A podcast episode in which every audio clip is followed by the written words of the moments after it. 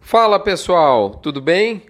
Estamos aqui no Front Premium, edição número 387, que está indo ao ar no dia 23 de agosto para os assinantes e no dia 29 de agosto para os não assinantes. Quem é assinante, como você sabe, bebe água limpa e bebe água primeiro. Moçada, vou te fazer uma pergunta que é o título desse front. Simples e direto. O que acontece quando você não está no curral? Esse título, essa pergunta, é simplesmente uma forma mais direta de perguntar qual é a cultura do seu negócio. Se você quiser trocar curral por fábrica, por escritório, por time de vendas, etc, etc, etc, dá da mesma forma, encaixa do mesmo jeito. É sobre disso que trata o fronte da semana.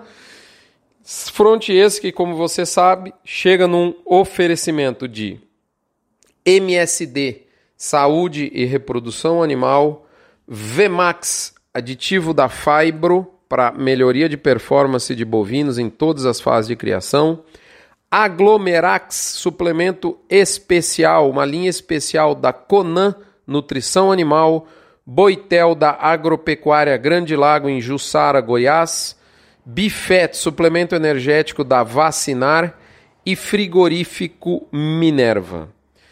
Pessoal, a questão é o seguinte: no mercado de curto prazo, que é o comentário da cabine de comando, como você sabe.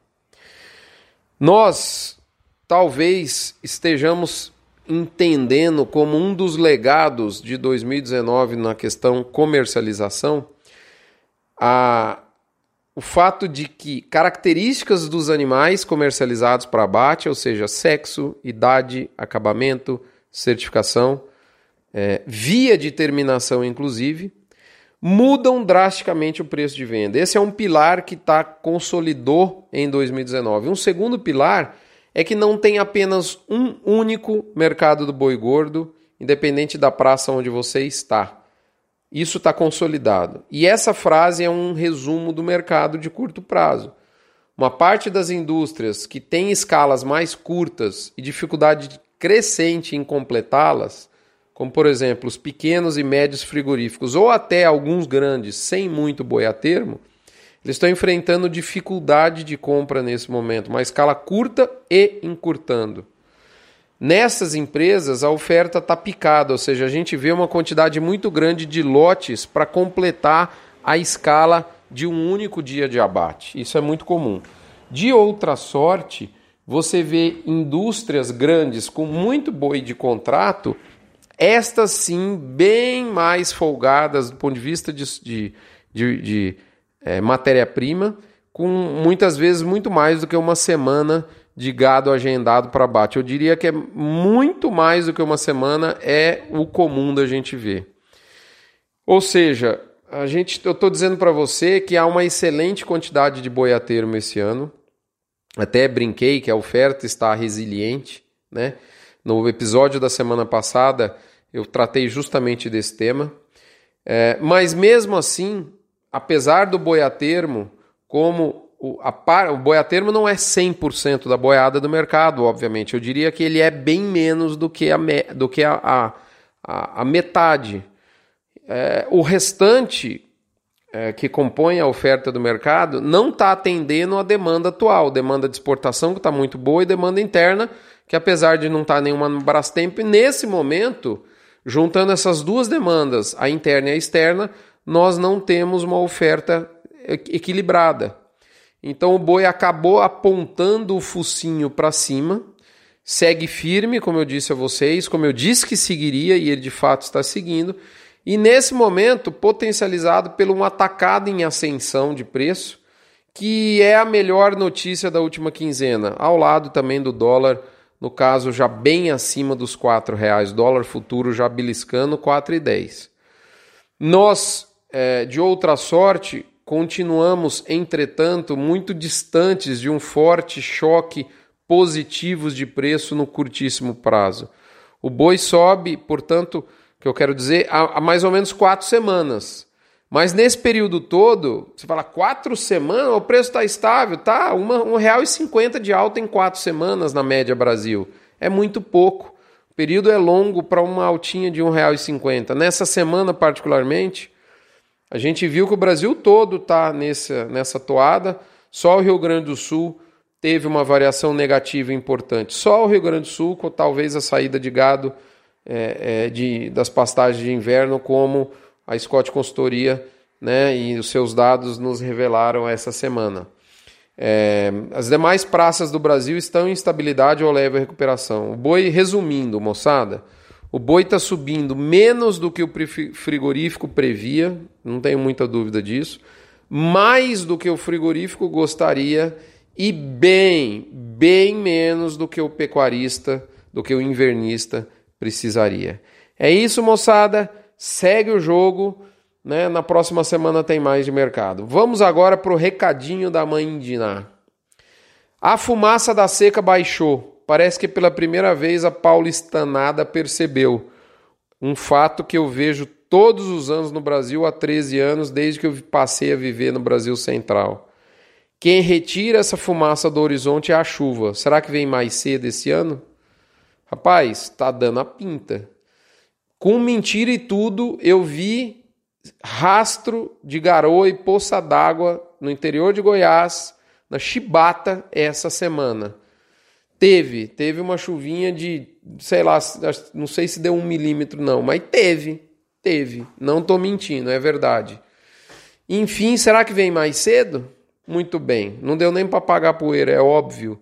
Mas, enfim, é fato. Bif Radar, notícia boa, mais 5% de, de incremento de preço, que agora atinge 50%. É, a estabilidade de 40 reduz para 35, seguimos com 15% de queda. Hora do quilo, a gente traz uma frase muito bacana para você que eu já disse aqui no front há algumas semanas, algumas quinzenas, na verdade, e eu repito com todo prazer. Abre aspas. Temos que culturar o manejo do pasto. Fecha aspas.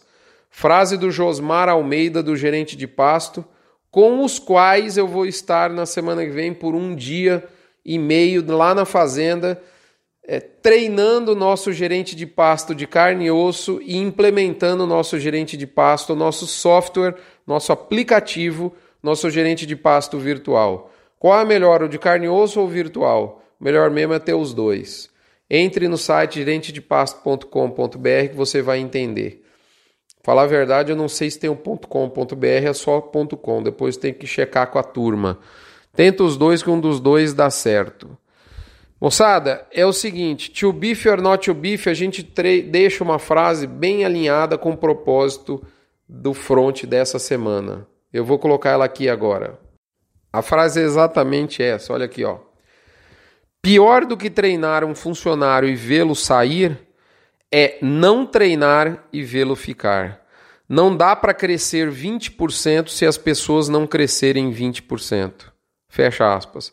Frase fantástica do Ricardo Jordão Magalhães, um cara que trabalha com vendas de maneira muito forte. Esclarecida a dúvida aqui, moçada. Pessoal lá é rápido. gerentedepasto.com.br. Vamos voltar aqui ao nosso script. To beef or not to beef, é essa frase que eu acabei de dizer para vocês.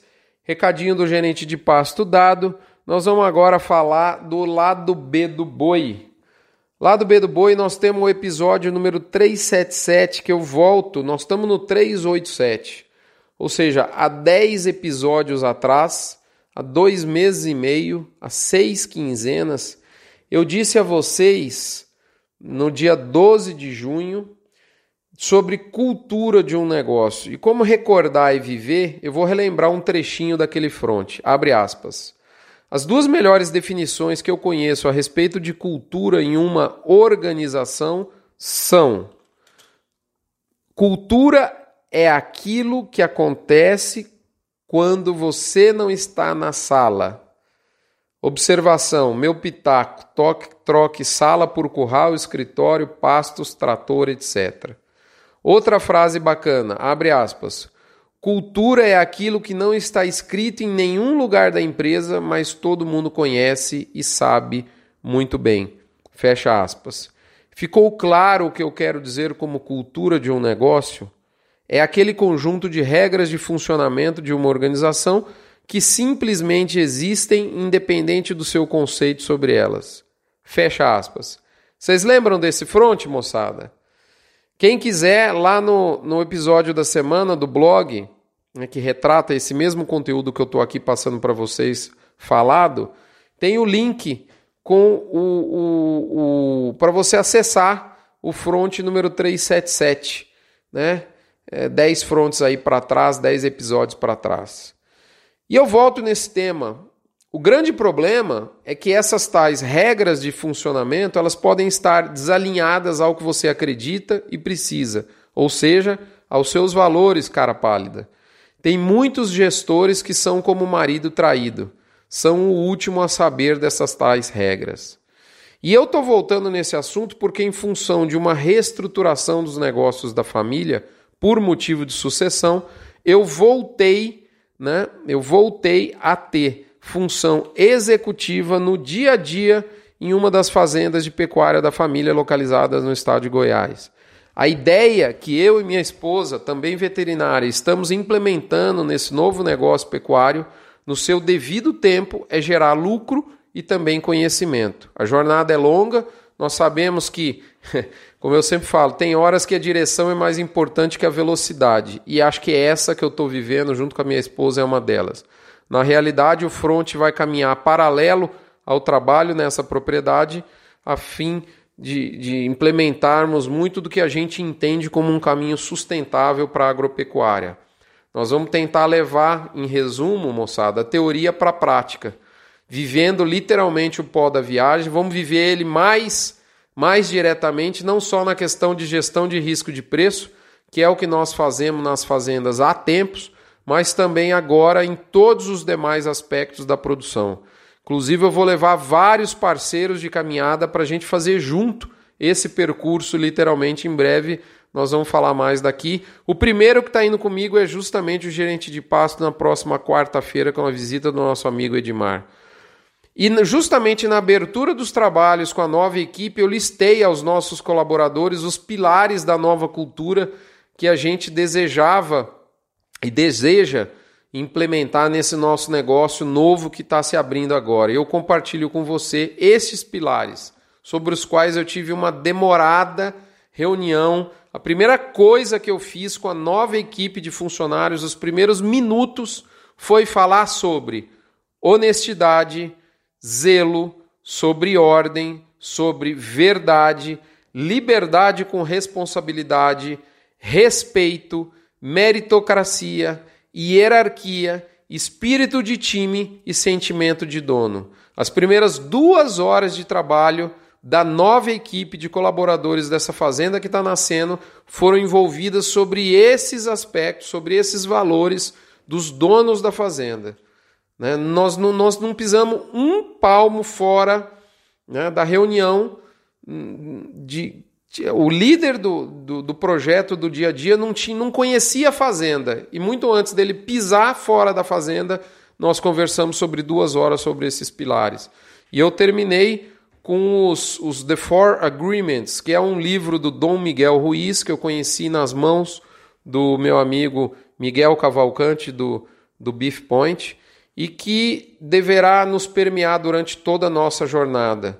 Acho que com esses quatro acordos, essas quatro frases mágicas, se você realmente viver essas frases, você realmente não tem problemas na sua vida pessoal e profissional, ou pelo menos evita a esmagadora maioria deles. São essas quatro frases. Não leve nada para o pessoal. Ah, mas Fulano fez isso porque eu acho que ele está querendo me ferrar. Não leve nada para o pessoal. Né? Ele fez isso porque ele quer me atingir, isso é um problema comigo. Não leve nada para o pessoal. Segunda frase: faça sempre o seu melhor. Cara, pode até não dar certo, mas se você fez o seu melhor, você pôs a cabeça no travesseiro e descansa tranquilo. Não precisa ter êxito total no objetivo. O que precisa é que você faça o seu melhor. Terceiro, honre sua palavra. Você é confiável tudo que você promete você cumpre, com qual velocidade, com qual nível de aderência é o que você fala e o que você pratica. Como os americanos dizem, walk the talk, né? Você caminha sobre o seu discurso ou você fala e prega uma coisa e faz outra? E por fim, nunca faça suposições. Ah, tá acontecendo isso porque esse cara é isso aquele outro. Ele quer, ele quer me ferrar, ele quer, ele quer me jogar para baixo. Então, moçada, não leve nada para o pessoal, faça sempre o seu melhor, honre sua palavra e nunca faça suposições. Evita problemas muito grandes na vida profissional, na vida pessoal. Além desses alinhamentos todos, eu apresentei a árvore hierárquica para os funcionários. Nós tratamos de questões relacionadas a salário, benefício, real propósito do projeto familiar, que é a dobradinha lucro e conhecimento.